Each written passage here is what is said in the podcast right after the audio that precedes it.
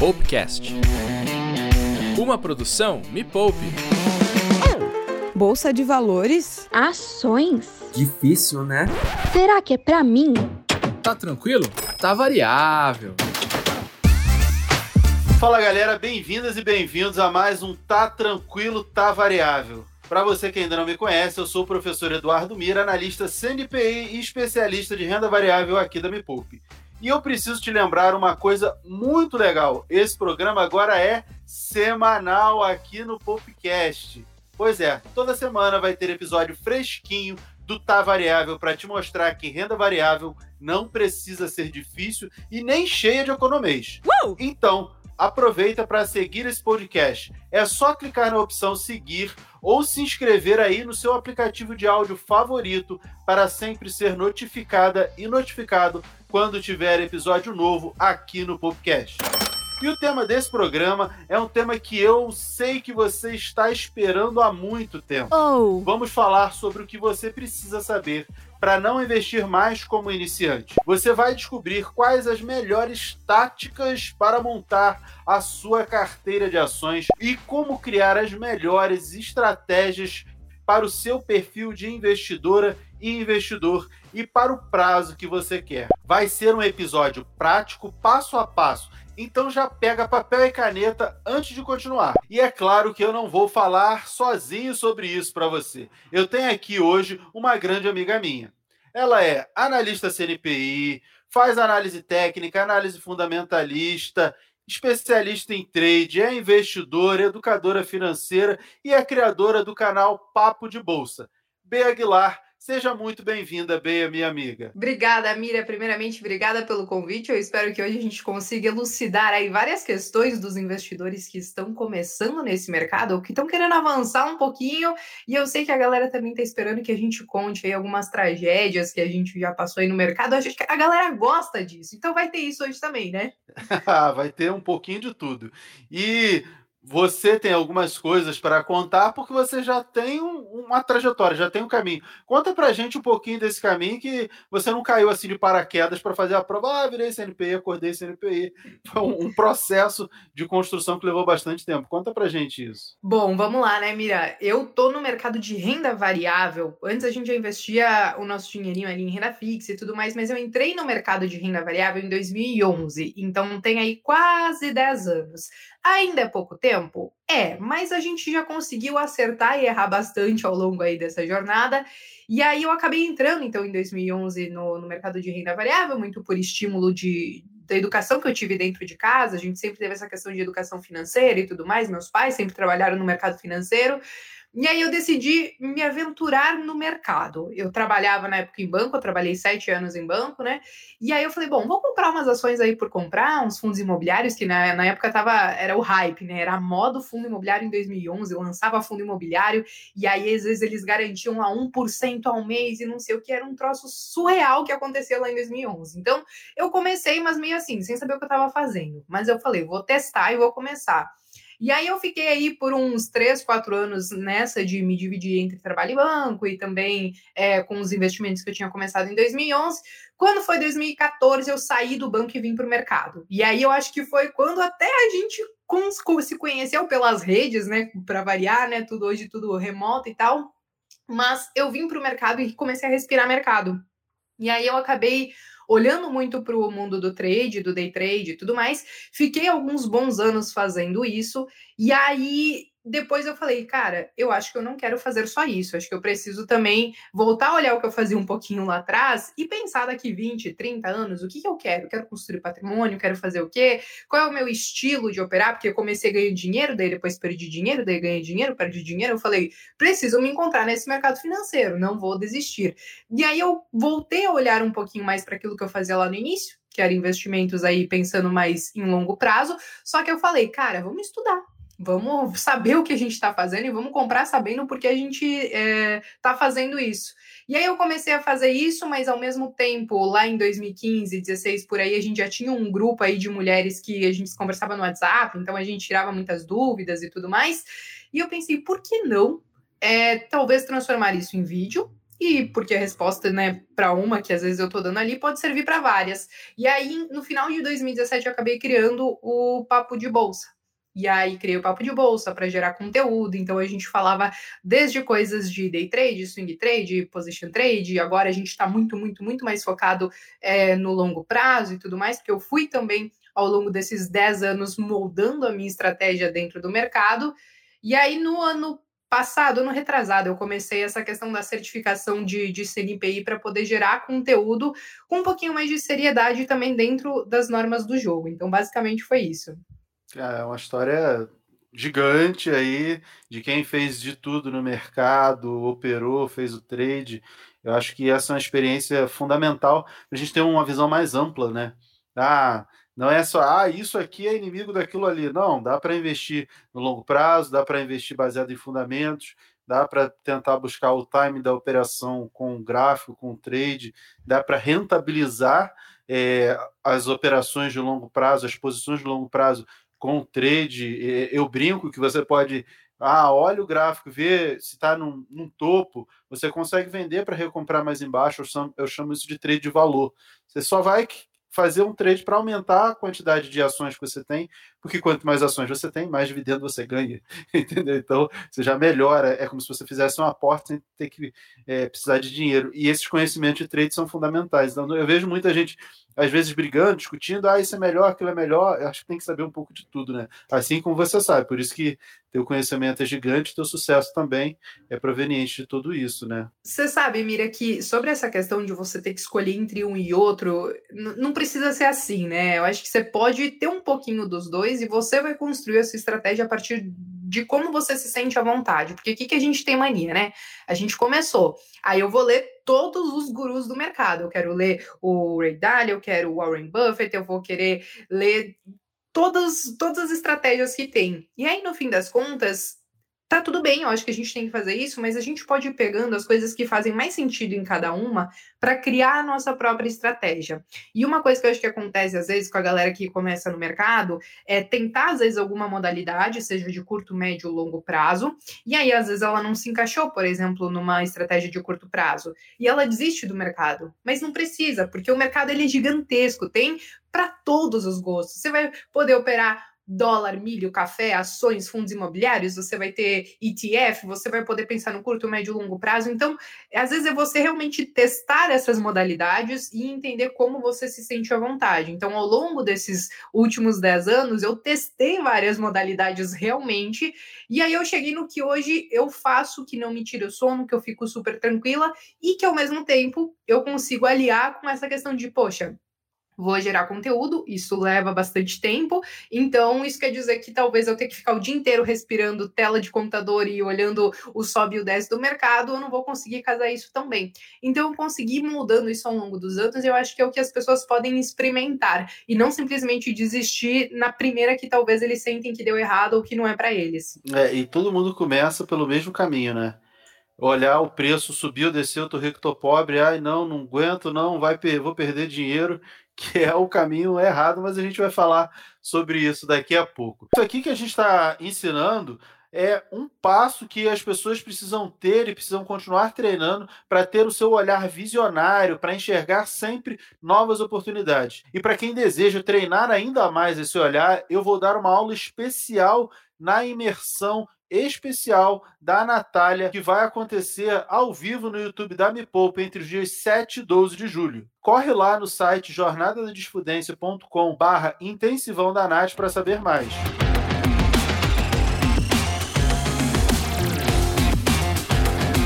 Nós temos um quadro nesse programa para começar o papo assim de um jeito mais descontraído que se chama Perguntas Chatas para serem respondidas rapidamente.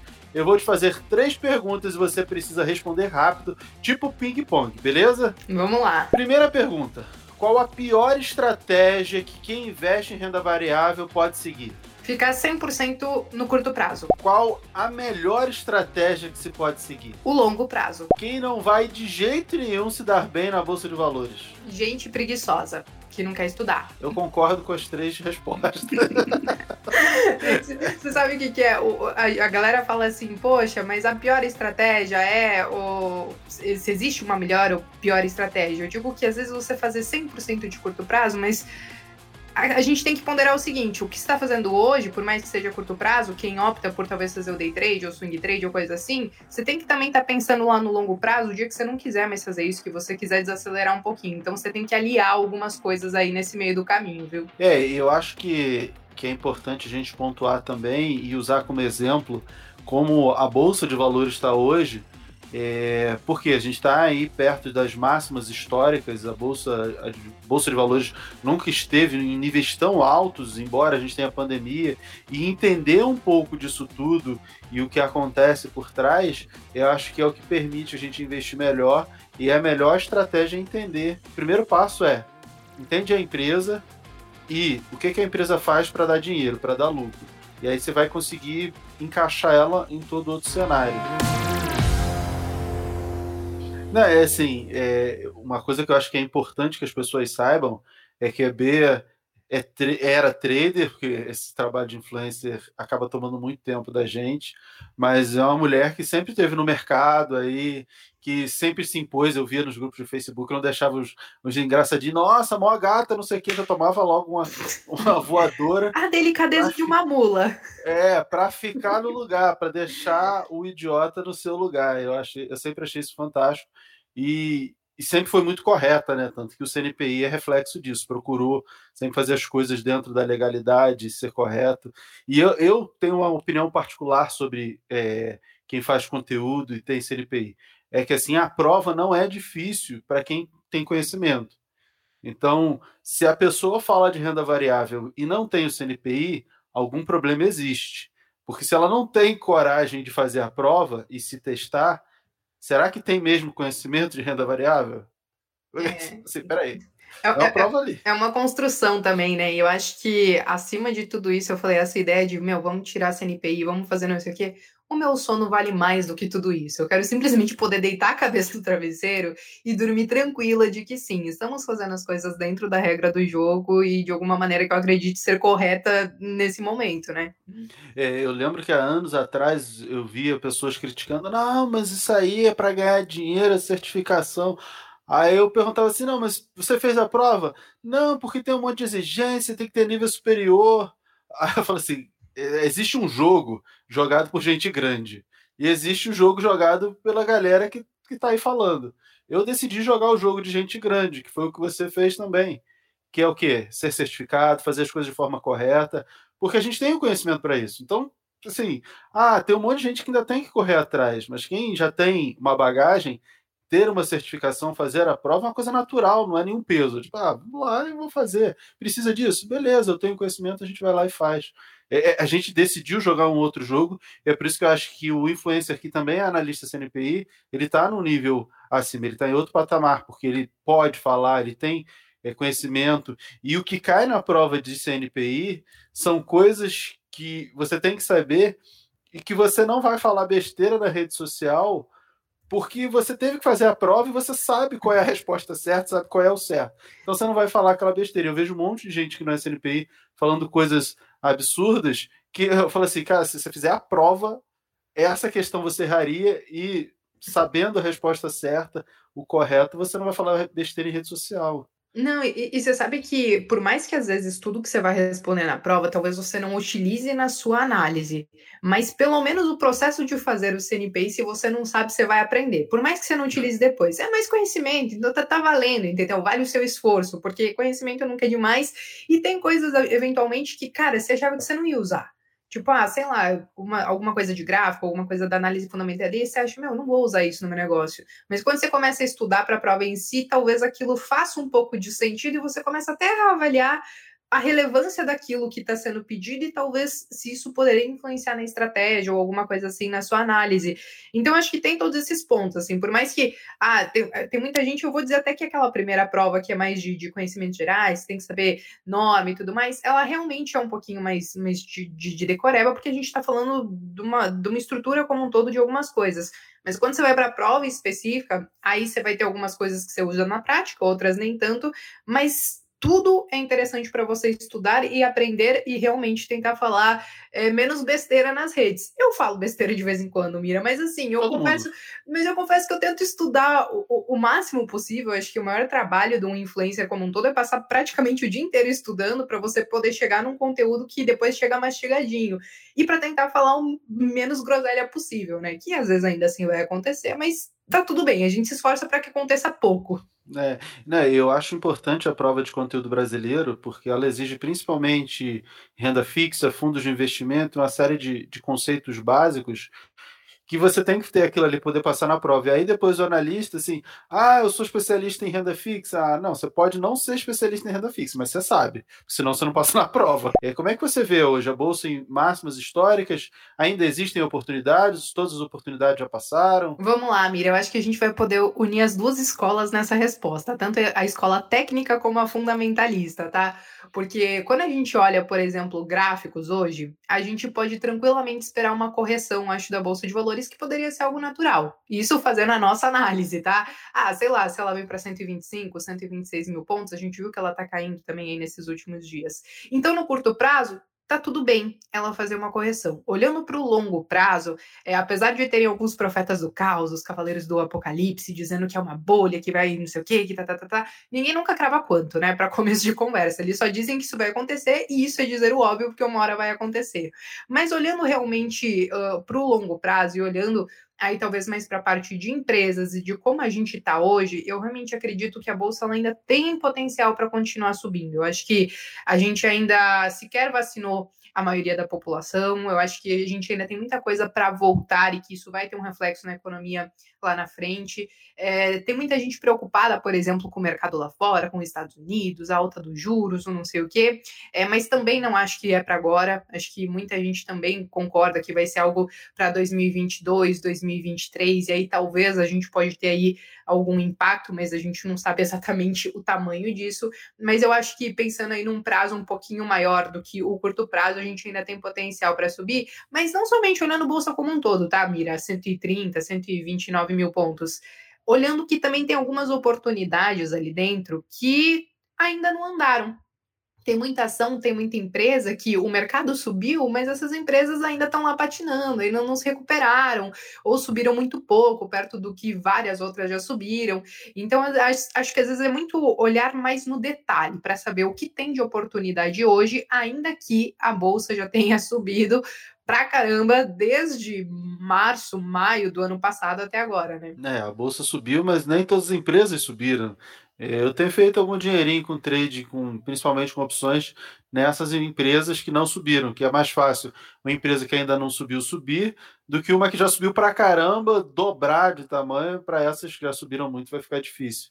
É, você, você, comentou, você falou um negócio que muita gente fala aí é, de bolha, os profetas do apocalipse. Eu lembro que de 2008 para cá, depois da bolha do subprime, virou moda meio que falar de bolha, né? Não, porque tem uma bolha, porque a bolha vai estourar e não é bem assim, né? A gente teve o Acordo de Basileia 3 em 2010, que trouxe um, uma segurança mundial para o sistema financeiro, justamente por conta da crise do subprime lá em 2008.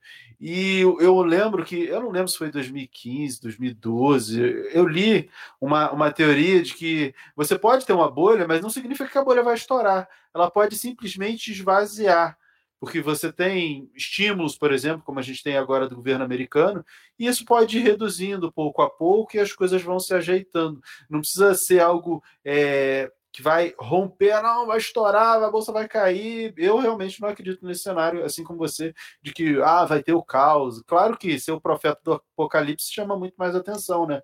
Mas não é o caminho correto. Pelo menos é o que a gente acha, né? Ô, Miriam, você sabe que esse papo, assim, a galera quando sempre aparece um dizendo, ah, é a bolha, é a crise, uma hora vai estar tudo perdido, não sei o quê eu digo assim, ai, de novo, que chato. Porque o que, que acontece? É, quando a gente olha historicamente o mercado, é óbvio que ele vive de altos e baixos. É óbvio que ele vai ter um momento, um período de bonança, onde bolsa sobe, como a gente viu, por exemplo, de 2016 a 2020. Vai ter um momento de estresse, depois volta a subir, depois vai ter outro momento de estresse. Então, você falar que, poxa, vai ter uma crise, vai ter não sei o quê, é meio que falar o óbvio. Só que ninguém sabe quando isso vai acontecer. Então, por isso que eu acho que, acima de tudo isso, de ficar tentando a cravar o, o momento ali que realmente tudo vai despencar, que vai cair, que bolsa, não sei o quê, eu acho que é muito mais importante você criar uma estratégia de investimento que você consiga sobreviver no longo prazo, que você vai conseguir ganhar dinheiro no momento que a bolsa está subindo. Quando ela cair, provavelmente você vai perder algum dinheiro ali no mercado de renda variável, mas você tem que ficar vivo para poder surfar essa retomada, porque o mercado ele funciona assim. A gente olha os históricos, a gente não sobe em linha reta. Então acho que esse tipo de coisa que acontece, saiu matéria agora essa semana, né, do, do autor do livro lá do Pai, Pai Rico, Pai Pobre falando sobre isso, né? É. Da bolha, não sei o que e tudo mais, que ele está comprando Bitcoin. A gente sabe que isso uma hora vai acontecer, só que às vezes esse tipo de matéria, eles causam acho que dois efeitos. Um, que algumas pessoas elas vão entender que elas precisam criar uma estratégia e para conseguir sobreviver no longo prazo e mesmo que venham essas crises e que seja um momento ali de estresse para a própria carteira de investimentos, depois disso elas vão continuar vivas e continuar surfando ali bons momentos do mercado e isso também causa um efeito, um outro efeito nas pessoas que eu acho que já é um pouco mais questionável, que a galera simplesmente recolhe as facas. Meu, não vou mais investir, não vou colocar mais dinheiro. E aí eles ficam extremamente receosos com dinheiro parado, muitas vezes perdendo para a própria inflação. E aí, às vezes, essa crise vai demorar cinco anos, a gente não sabe quando vai, quanto vai demorar, mas pode demorar cinco anos, dez anos. E aí você vai ficar todo esse tempo é, imobilizado, com medo do que pode acontecer. Então, eu sou muito mais do lado de vamos criar uma estratégia, vamos, vamos diversificar os nossos investimentos, seja renda fixa, renda variável. Na renda variável, você tem uma infinidade de ativos que você pode escolher para tentar passar aí é, com um nível de estresse um pouquinho menor por essas volatilidades grandes do mercado. Eu acho que o, o, pequeno investidor ele tem que pensar que você está construindo patrimônio. Se a bolsa cai, significa que as ações vão ficar mais baratas e você vai conseguir comprar mais ações com o mesmo dinheiro. Só precisa se preocupar com quedas da bolsa quem já tem um patrimônio muito, muito grande. Por exemplo, quando o seu aporte mensal é 1% ou menos da sua carteira. Então, o que você aporta realmente não vai ser tão significativo. E aí você tem que pensar mais em proteção da carteira, comprar uma put, fazer algumas estratégias de proteção para ficar menos exposto a essa variação, que é uma variação normal, como você falou. Mas a imensa maioria está começando esse processo. Até dois anos atrás, a Bolsa tinha, sei lá, um milhão de investidores, agora a gente está chegando perto de 4 milhões. Então é, é, muito recente. E essa galera que entrou, a grande maioria não tem um patrimônio milionário. Então tem que focar no aporte mensal, reduz as suas contas, faz uma renda extra, equilibra tudo para sobrar grana para comprar as ações para construir o seu patrimônio a longo prazo. E acho que isso afasta todo mundo dessas mazelas, desses das notícias, do sensacionalismo, de essa acho que é a melhor estratégia pensar no, no longo prazo, né? É, você sabe que você falou essa parada do aporte mensal. Quando a gente fala de aporte mensal, as pessoas acham, ah, mas todo mês eu vou comprar ação independente do preço. Não, o aporte mensal ele vai ser na sua carteira. Às vezes você vai estar precisando de mais renda fixa, às vezes você vai estar precisando de mais renda variável, às vezes você vai ver um ativo ali dentro da sua carteira que está pedindo ali um aporte para você reequilibrar ela. E você fazer esses aportes mensais, eu acho que isso traz uma puta de uma disciplina para a galera que, olha, todo mês eu sei que eu vou ter que me pagar, todo mês eu sei que eu vou fazer os meus investimentos porque eu estou pensando lá na frente. E também te deixa aproveitar os mais diversos momentos do mercado, sem você precisar ficar é, perdendo horas e horas estudando para saber se a gente chegou no topo da bolsa ou se a gente chegou no fundo da bolsa ou alguma coisa assim. Os aportes mensais eles te deixam próximos do mercado e também faz com que você aproveite os diversos momentos que, que podem acontecer, né? É, e aí já falando de estratégia de uma maneira maneira mais ampla, aportar mensalmente para quem está começando, para quem já está no meio do caminho, vai ser mais importante. Porque além de, de, de criar a disciplina, que acho que é o, o, mais importante é disciplina. É disciplina quando você quer emagrecer, você precisa de disciplina. E disciplina quando você quer malhar e ficar forte, você precisa de disciplina. Disciplina para quando você quer equilibrar suas contas. Não tem jeito, é disciplina, porque se. De, ah, final de semana escorregou,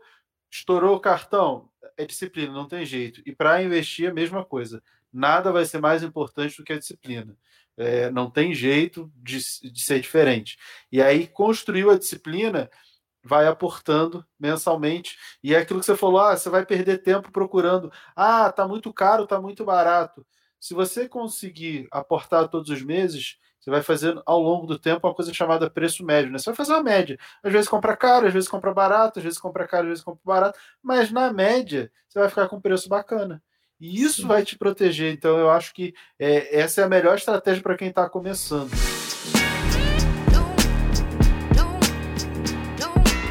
E já falando de estratégias, você acha que existe uma melhor estratégia voltada para curto, médio e longo prazo? Eu acho, Mira, que vamos lá, para o longo prazo, eu gosto muito dessa estratégia dos aportes mensais, tá?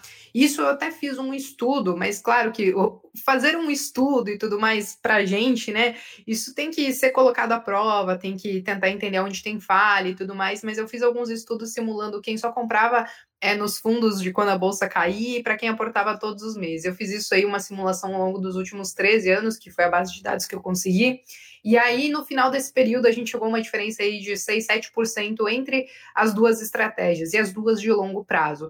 Então, a diferença foi muito pequena, e por isso que eu decidi fazer aportes mensais. Ah, a minha estratégia hoje, hoje funciona basicamente assim, porque das duas maneiras as pessoas ganharam dinheiro. A diferença é que uma teve que ficar de olho ali no mercado para saber quando parou de cair, e tem que acertar o fundo da, do, do mercado ali, coisa que a gente sabe que é muito difícil. Então, não quer dizer que a gente vai ignorar totalmente o preço, porque quando você vai fazer fazer o rebalanceamento da sua carteira, o próprio preço vai levar isso em consideração, porque você vai ter preço, vai ter ação que vai estar subindo muito e você não vai fazer sentido você aportar nela porque ela vai ficar com um peso muito maior do que você queria na sua carteira, e vai ter ação que está ali patinando, que está caindo, e que às vezes vai estar, se você gosta da empresa e você entende que ela não andou ainda e está precisando de aporte, você vai acabar aproveitando esses preços que é o efeito que ela trouxe para sua carteira. Então, para o longo prazo, eu gosto muito disso, de olha, Vamos uh, pensar em aportes de mensais e, e fazer esse rebalanceamento de carteira. Para curto e médio prazo, Mira, eu até não sei nem se eu sou capaz, enfim, de dizer, porque eu, eu hoje eu opero muito pouco nesses prazos em si. Então, você sabe, já fiz day trade por um bom tempo e aí eu usava muito a leitura de fluxo. Para isso, era o que ao meu ver, fazia muito sentido. Eu comecei pelos gráficos e tudo mais, depois acabei me identificando com, com a leitura de fluxo, é, porque na minha cabeça muita coisa a gente conseguia ver antes de desenhar no gráfico, mas ainda assim a gente sabe que tem gente que ganha dinheiro com ambas as estratégias, entendeu? Então acho que a melhor estratégia é aquela que vai funcionar para você, que você se sente à vontade. Então eu digo o que para mim funcionou um pouquinho melhor. Agora, quando a gente fala de médio prazo, sei lá, vou fazer. É que curto prazo também acaba englobando o swing trade. Eu acho que não tem muito como a gente escapar, por exemplo, de gráfico, porque a gente está fazendo ali algumas operações para pegar, é, sei lá, você vai querer ganhar 4, 5% em algum ativo, às vezes dá mais, às vezes dá um pouquinho menos. Então você acaba tendo que fazer esse estudo de preço através da, da análise técnica. Mas hoje, basicamente o que eu faço é realmente pensar no longo prazo, porque dessa maneira eu consigo aliar com todas as tarefas que eu tenho no meu dia a dia, né? Eu comparo esses prazos e técnicas igual andar de carro, né? Você vai fazer uma longa viagem, ah, você já sabe o caminho, você traçou ali velocidade constante, velocidade de cruzeiro, né? E vai. Quando você reduz, você tem uma necessidade de tempo, ah, eu tenho que atingir um determinado local, uma determinada distância, tem que chegar, atravessar o estado, Rio, São Paulo, e eu tenho um tempo curto. Quanto menor for o tempo, mais rápido você vai ter que correr. E aí, maior terá de ser a sua habilidade, né? Então, a gente tem técnicas para diferentes prazos, sim, mas quanto menor o prazo, mais difícil é para o investidor, porque mais habilidade ele precisa ter, é, até chegar no day trade, que eu digo que é um esporte de alto desempenho, né? É igual disputar uma Olimpíada, ficar bom é igual disputar a Olimpíada, você precisa de muito treino para conseguir chegar lá. E Mas às vezes a galera. Compartilho do, do, do, seu ponto de vista. Mas às vezes a galera faz esse caminho inverso, né, Mira? A galera ah. começa já querendo pilotar o carro de Fórmula 1 antes de, de, de saber de todo o resto. de tirar e... a carteira de motorista. É, eu não sei se efetivamente isso é, é, errado ou não, mas eu acho que isso aconteceu muito, principalmente nesse último ano de, de pandemia, porque muitas pessoas perderam emprego, a gente sabe que a situação em si é, não é das melhores, né? Enfim, a gente tem muita coisa ainda para resolver, mas eu vi que muita gente acabou entrando no mercado é, tentando procurar alguma fonte de renda ou alguma coisa nesse sentido. E aí, essa é a minha preocupação. Essa foi a minha preocupação no ano passado, quando eu vi uma parte das pessoas entrando nesse movimento, porque eu acho que o mercado ele leva muito tempo para você estudar, para você conseguir entender o que você está fazendo, para você avaliar os riscos que você está correndo, e não dá simplesmente para a gente entrar pensando só no lado bom de quando a gente ganha, né? Porque infelizmente, se a gente não souber o que está fazendo, pode acontecer algumas perdas e tudo mais. E não dá para a gente simplesmente pegar aquelas últimas economias e, e, e, jogar no mercado como se fosse a última esperança, a última maneira que a gente vai ter de dar jeito na nossa vida naquele momento. Então, essa é a única questão que me preocupa. Muita gente acaba começando até mesmo pelo mercado de curto, curtíssimo prazo, até porque eu acho que às vezes, eu não sei, a galera acha que precisa de menos recurso, vamos dizer assim, mas quando você olha a curva de aprendizado, que às vezes demora para se aprender isso, você vai ver que incorre de muito mais grana do que você estava imaginando lá inicialmente, né? Porque muita gente pensa, ah, no curto prazo, se eu tiver, sei lá, 300, 500 reais, eu consigo começar e já é, ganhar ou perder dinheiro ali diariamente. Mas quando você vê que às vezes demora alguns anos para você conseguir fazer isso com maestria, se conseguir, a grana que vai te demandar, eu acho que vai ser muito maior do que isso, viu? É. E além de prazo, a gente tem também uma coisa que é o perfil do investidor. É, como é que você acha que é mais fácil do investidor identificar o seu perfil? Então, eu acho que tem ó, o famoso teste do travesseiro, que todo mundo acho que já deve ter ouvido falar, né? O que você deitar, você tem que deitar no travesseiro e conseguir dormir em paz. Agora, como que a gente vai saber, né? Eu acho que a gente precisa se fazer algumas perguntas do tipo eu vou ficar tranquilo se o meu patrimônio cair 50% em um mês, como por exemplo aconteceu com muita gente no ano passado, e aí a gente começa a se fazer algumas perguntas difíceis e incômodas de serem respondidas. Só que a gente tem que ser sincero nessa resposta, a gente não pode mentir, de dizer, ah, não, tá tudo bem se eu perder 50%. Aí quando eu perdo 50%, a pessoa se desespera. Então, perde acho... 20 já tá desesperada. É, é tipo isso. Então, Ai, meu Deus a gente tem que ser sincero. Então, é, quando a gente vai responder, por exemplo, o, o suitability, né, aquela pesquisa da corretora para tentar entender qual é o seu perfil, é, você tem que ser sincero. Às vezes você vai mentir para poder ter acesso a alguns ativos, mas talvez aqueles ativos não era para ser pra, não era para ser para você mesmo, entendeu? Então, acho que tem que se fazer algumas perguntas difíceis, do tipo, o quanto de risco eu aceito? Se eu perder essa grana aqui, eu vou morar embaixo da ponte, vai dar tudo errado, acabou minha vida. Se eu perder 50%, ou se eu ver desvalorizar, não efetivamente perder 50%, eu vou ficar tranquila, eu vou estar preparada, talvez, para agir com frieza nesse momento? E aí eu acho que a partir dessas perguntas que são um pouco mais incômodas, a gente começa a entender o quanto de risco a gente pode acabar tomando. Só que a gente também pode começar aos poucos, né? Eu não preciso simplesmente chegar agora e colocar é, todo o dinheiro que eu queria colocar em renda variável de uma vez eu posso fazer aquele parceladinho, sabe, no crediário, que não vai fazer mal para ninguém começo comprando um pouco de ação, começo comprando um pouco de fundo imobiliário, vou sentindo como fica a minha ansiedade com tudo isso e entender que quando a gente começa, a gente também vai acabar estudando muito mais sobre esse mercado. E eu acho que quanto mais a gente estuda, mais tranquilo a gente fica, porque a gente começa a entender algumas coisas que inicialmente a gente não entendia.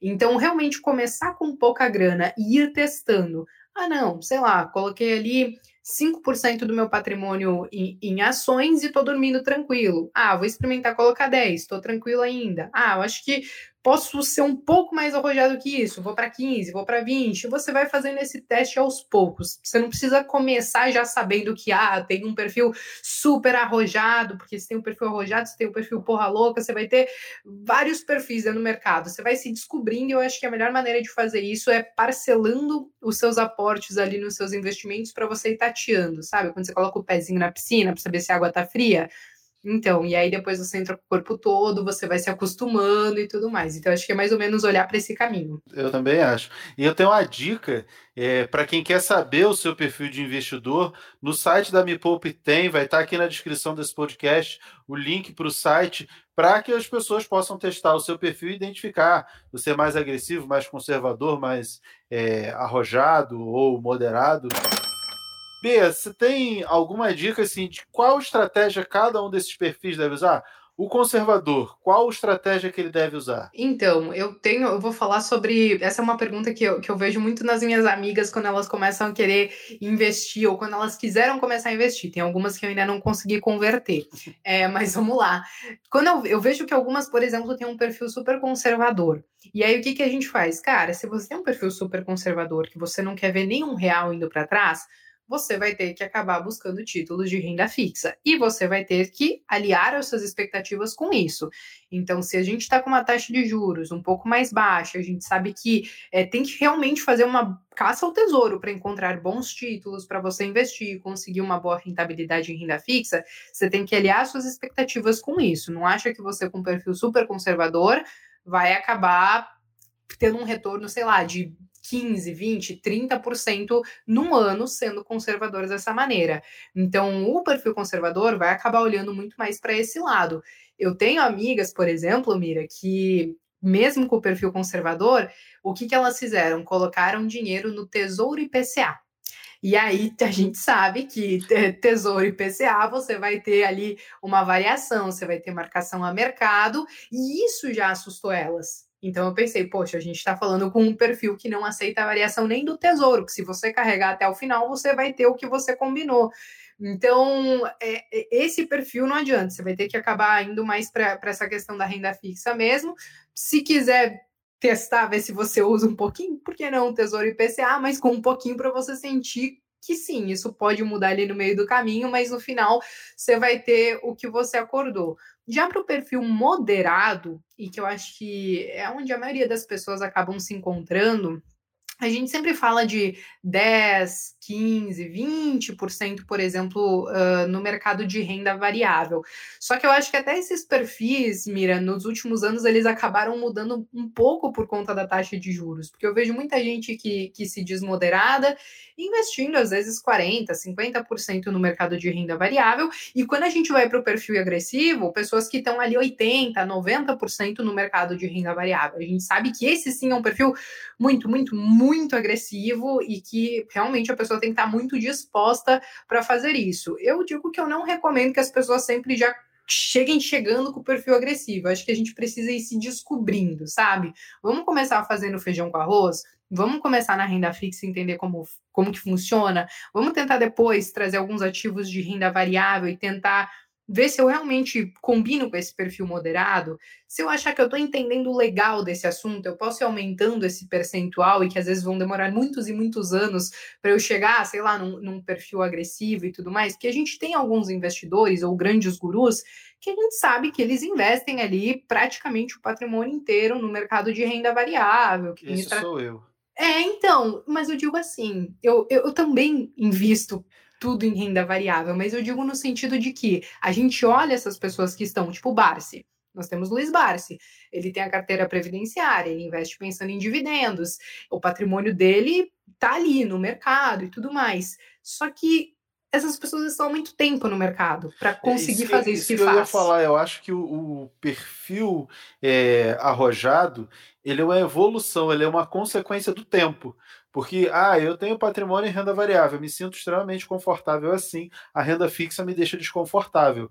Só que eu levei algumas décadas para chegar nesse ponto, não é assim? Aí eu não peguei o dinheiro, ah, não, vendeu uma casa, vendeu um carro, ganhou uma, indenização, ganhou uma, vou botar tudo na bolsa. Não uhum. foi assim comigo, não foi assim com você. A gente foi construindo. E ao longo do tempo, fica muito tranquilo. É como uma criança, ela começa a andar, ela cai, se machuca. Quando você é adulto, andar é, um, é, é natural. Então, para você é natural, mas levou muito tempo. Então, atingir o nível do o perfil agressivo e ter 100% em renda variável, eu acho que todo mundo pode, mas que eu acho que é no mínimo cinco anos, mais para 10 anos de estrada para chegar nesse nível. É. Ninguém deve nem pode começar logo 100% bolsa. E não somente isso, né? Eu acho que independente do, do prazo que você vai acabar investindo, você não pode esquecer da famosa reserva de emergência, né? Então, mesmo que a ah, bem vista é, tudo ali em renda variável, eu tenho a minha reservinha lá, isso não, eu, eu, eu não coloco na minha conta de investimento porque praticamente empata ou perde muitas vezes para a inflação, porque é aquele dinheiro que eu preciso, se, por exemplo, ano passado eu, quebrei, quebrei, minha clavícula, se não tivesse plano de saúde, tenho que desembolsar ali o preço da cirurgia que eu tive que fazer ali na hora e não tem chororô. Então, se eu tenho essa reserva de emergência, vai acabar me, me suprindo para isso. Mas realmente é isso que você falou, é uma, eu acho que é uma evolução e de você ir se conhecendo. E não precisa nem ser algo que ah, é almejado, porque o guru faz, porque o cara bonzão lá que ganha muito dinheiro no mercado faz. Eu acho que a gente tem que respeitar aquilo que é, deixa a gente dormir tranquilo. Porque tem pessoas que acho que quiseram ser muito arrojadas por conta de uma taxa de juros muito baixa, mas aí veio toda essa questão da pandemia, elas descobriram que talvez não tinham um perfil tão arrojado assim, e aí você acaba fazendo umas lambanças no mercado, né, Mira? Você acaba vendendo quando tá tudo caindo, ao invés de estar tá comprando, e aí isso, quando sobe um pouquinho, você já, ai, vou me desfazer porque vai que caia de novo, e aí de repente você, ao invés de ver um retorno ali de 30, 40%, você ficou com um retorno de 5%. Então acho que é muito isso, é você se respeitar e aliar isso com as suas expectativas, né? Porque tem muita gente que quer ir pro, pro, pro lado conservador, mas também quer um retorno maravilhoso. Eu falei, então calma aí, que eu acho que as coisas não conseguem se conversar aí, né? Eu também quero, né? Eu também quero não correr risco e ganhar um caminhão.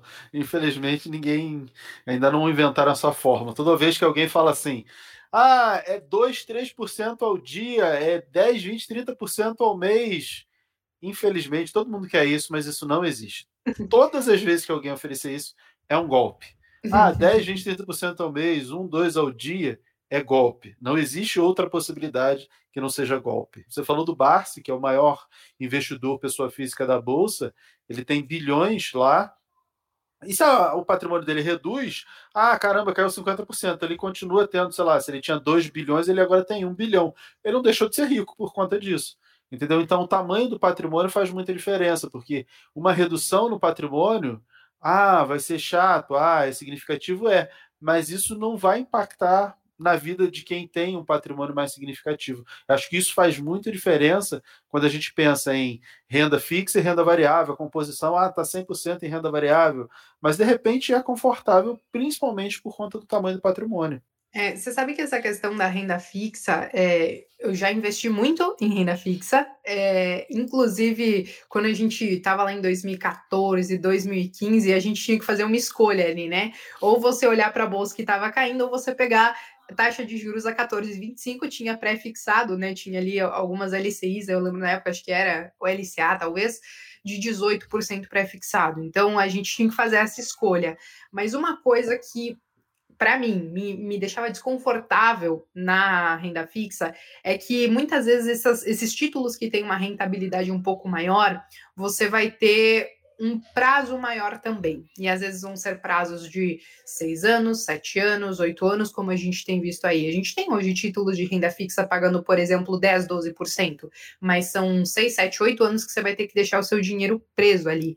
E aí esse, essa questão de deixar o dinheiro preso, sabendo que aqui no Brasil muita coisa muda, por exemplo, a cada quatro anos, por exemplo, isso era algo que me incomodava um pouquinho. Então, por conta disso, que títulos de renda fixa, principalmente os mais longos, eu sei que são títulos que não cabem para o meu perfil, mas é basicamente isso, sabe? Eu acho que isso aí é importante, né? Casar com o perfil que faz sentido para você, o que não faz. Eu acho que essa é uma dica muito, muito importante. É, e o que falta para quem já sabe tudo isso que a gente falou, mas ainda não começou a investir? O que, que essa pessoa tem que fazer? O que está faltando para ela? Começar. Gente, começar. Vamos lá. Vamos, vamos pegar aquele dinheirinho, às vezes pode ser o dinheirinho da pinga que a gente chama, e começar começar devagarinho mesmo. Só que eu acho que para começar a gente tem que saber por onde, né, Mira? Poxa, eu quero começar no mercado de renda variável, quero investir em ações. Como que eu vou escolher essas ações? Inicialmente, é claro que é natural a gente não saber fazer uma análise tão aprofundada de uma empresa e tudo mais, e essa nem vai ser uma exigência é, quando a gente está começando. Mas a gente precisa, talvez, pensar em coisas que façam sentido. Então, eu vou olhar a minha volta e vou tentar entender o que, que tem à minha volta e que tem bolsa de valores ali dentro. Então, poxa, eu estou aqui gravando agora com Mira, é, tem uma empresa de energia por trás de tudo isso, sim? Porque senão a gente não ia conseguir fazer isso. Então, será que faz sentido eu olhar para uma empresa do setor de energia, sabendo que é uma coisa que as pessoas precisam tanto no dia a dia, que hoje praticamente a gente não vive sem? Ah, hoje eu fui almoçar e paguei lá o meu almoço no meu cartão de crédito de tal banco poxa, o banco às vezes está lá na bolsa de valores. Então, será que faz sentido? Será que é algo que as pessoas usam muito? Eu entendo como funciona, como ele ganha dinheiro. Então, assim, tô olhando aqui, sei lá, aquele paquezinho de cerveja, né? Aí você tem a embalagem da cerveja que é da Clabin. Então aí você começa a entender que dentro da sua casa tem várias empresas que estão listadas na bolsa de valores e que basta você olhar e tentar entender como aquilo influencia na sua vida para começar a entender como a empresa também ganha dinheiro. Então, vai ter empresa que ganha vendendo energia, vai ter empresa que ganha é, vendendo cartão de crédito, conta, produtos bancários, vai ter empresa que vai fazer a embalagem, vai ter a empresa quando você vai tomar um, um remédio para dor de cabeça que está por trás de tudo isso, e aí você vai começar a entender como que ela ganha dinheiro. Então, começar a olhar à volta e tentar entender o que, que tem de bolsa dentro da sua casa e o que, que você acha que é realmente essencial para a sua vida, cara, eu não vou viver sem energia, por exemplo, eu acho que pode ser um bom começo para você tatear o que estudar para comprar e colocar ali o seu primeiro dinheirinho de pinga, que depois pode virar uma pingona, pode virar, sei lá, um bar inteiro se você quiser. Alambique inteiro, né? É, isso aí. Eu, eu acho que isso é muito importante. Você falou, ah, tem uma empresa que faz a embalagem. Agora a gente está confinado dentro de casa mas a gente não deixou de consumir, é, só que o, o, consumo mudou muito para e-commerce. Só que aí o e-commerce é um pouco diferente de você ir na loja, porque precisa de mais embalagem, mais proteção, mais um monte de coisas, e isso vai exigir o quê? Que a empresa que faz a embalagem vá produzir mais. Então a gente tem os reflexos ter esses pequenos cuidados, esse, esse olhar, caramba, dá para fazer isso, dá para fazer aquilo, eu acho que já ajuda muito é, nesse, nesse caminho de quem está começando, ter essa ideia. E agora eu vou te perguntar uma coisa que as pessoas me perguntam demais. Eu sempre respondo, eu tenho vários livros aqui, você também tem.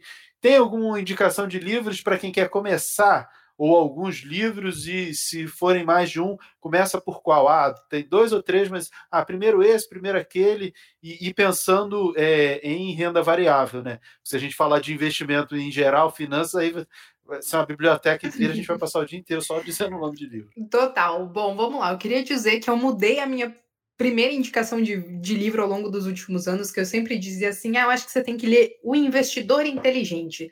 Mano, o investidor inteligente ele não tem uma linguagem acessível para todo mundo, e digo mais, ele não reflete o nosso mercado brasileiro, ele é o mercado lá fora, Estados Unidos. Ele foi escrito já algumas décadas atrás. Então, esse livro eu digo assim: ele é importante ler, é, dizem que a Bíblia do mercado financeiro é também deixe ele para depois. Eu acho que existem alguns livros com uma linguagem muito mais simples e que dão muito mais luz ao, ao assunto renda variável que podem ajudar. Tem um do Howard Marks, que é o mais importante para o investidor, que ele é um livro que já estava escrito há um bom tempo, mas ele veio agora para a versão uh, em português. Então a gente tem esse livro que eu acho que ele é muito, muito, muito bom. Ele é muito claro é, em todas as explicações que ele dá, em todos os exemplos, e eu acho que ele tem sim uma linguagem bem acessível, porque ele traz algumas histórias ali, então você consegue meio que imaginar o que está acontecendo.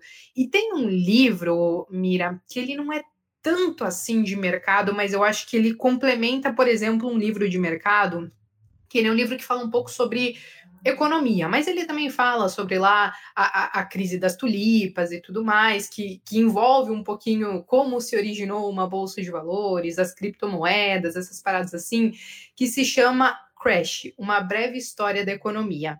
Esse também é um livro em, em, português e ele é muito, muito, muito gostoso de ler, porque parece que é uma conversa de boteco que você está tendo ali com o autor. E todas as pessoas que eu indiquei esse livro e que leram, elas sempre falaram assim: obrigada por essa indicação, porque foi um livro muito gostoso de ler. Eu adoro esse livro, eu adoro esse livro, Mira, eu acho que ele é muito bom este aqui, isso aí, que é o mais importante para, para o investidor. Eu acho que esses são dois livros que eles super se complementam, mas tem um outro também, é, Mira, que é a psicologia financeira, tá? Esse aqui é um livro que ele é recente e eu acho que ele também traz muitas histórias uh, sobre o mercado, sobre investimentos, mas principalmente sobre uma parte que as pessoas ignoram muito, que é a parte mental do investidor, né? Porque a gente faz lambança no mercado, não porque às vezes a gente não sabe a teoria, é porque a gente, nossa cabeça prega peças às vezes naquele momento. Então esse livro ele aborda muito isso, que é a psicologia financeira. Então esses três livros eu acho que eles são assim uh, fundamentais para quem quer se aprofundar um pouquinho e ao mesmo tempo gosta de ler uma boa história. Acho que eles conseguem aliar isso, viu?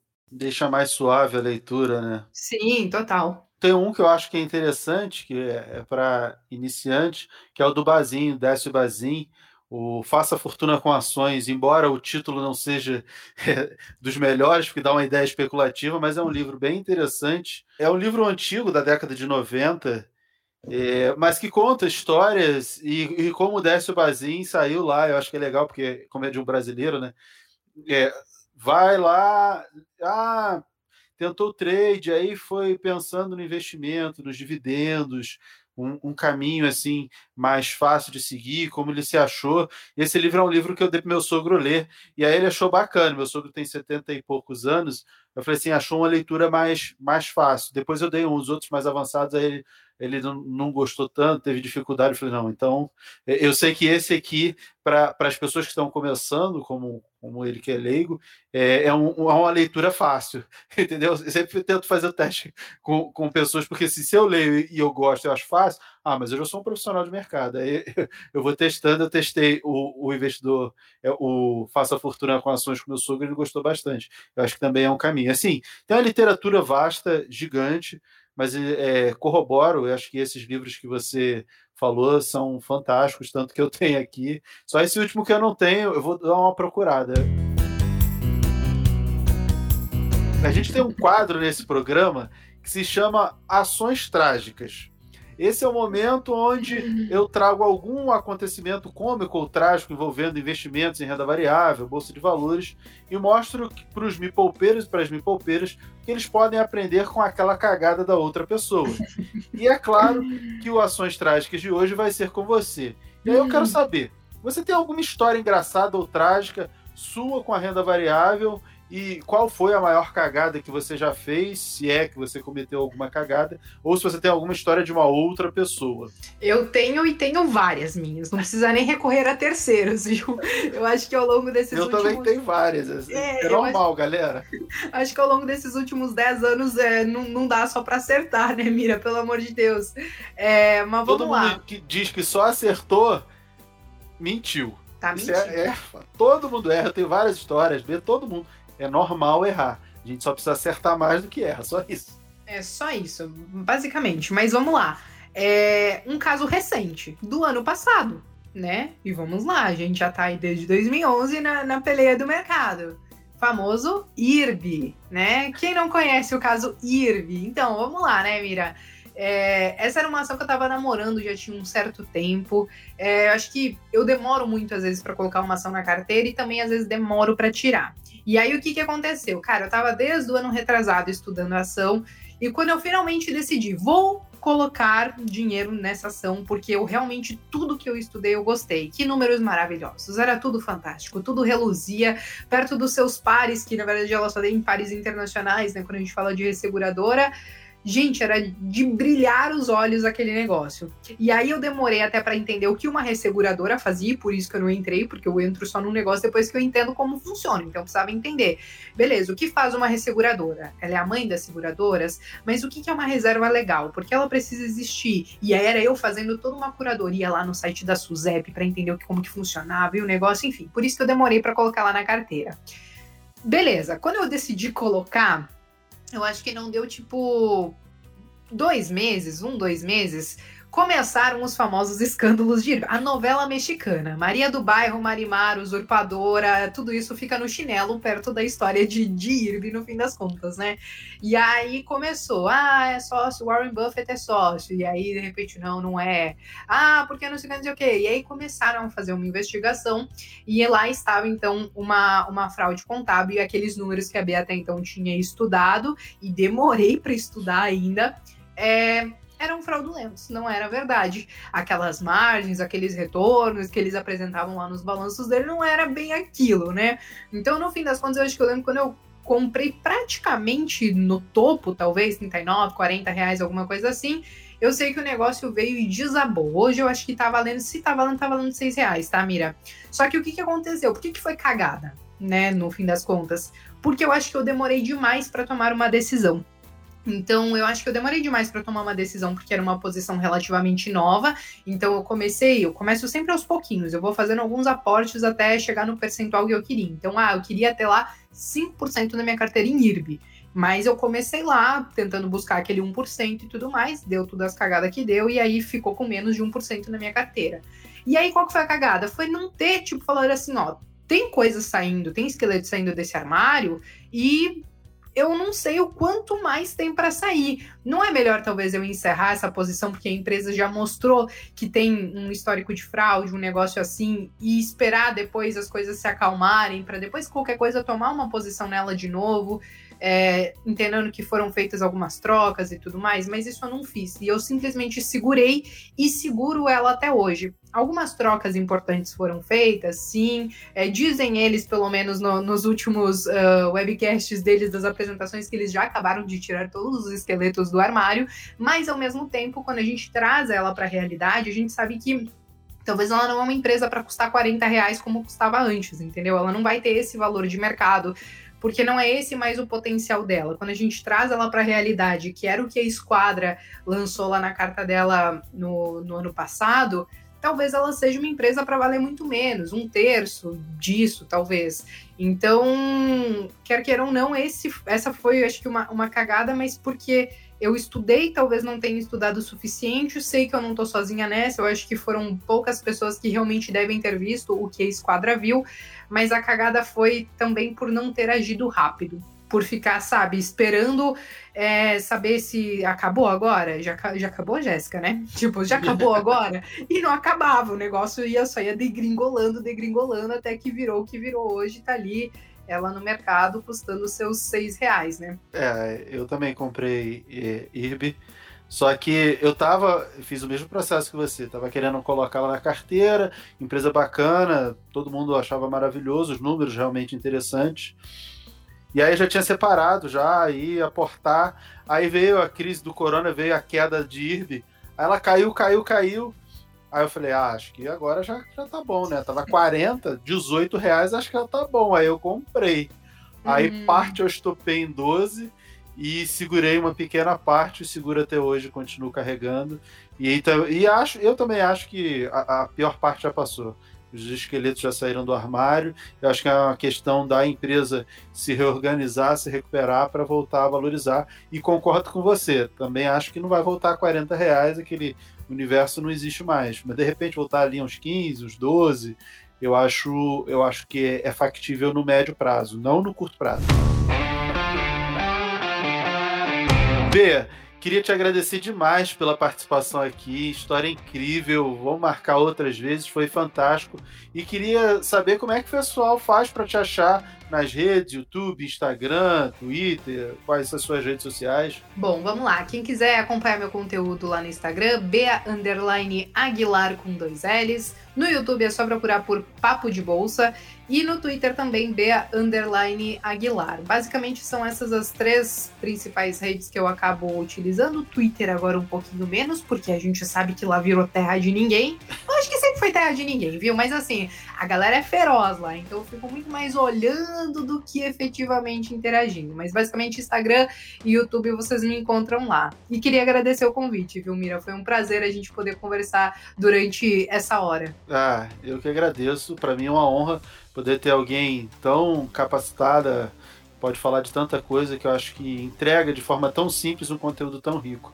É, obrigado de coração. E obrigado a todos vocês pela sua paciência e pela sua audiência durante esse podcast. Eu espero vocês no próximo episódio. Um grande abraço e até lá. Tchau, tchau. Tchau, até mais.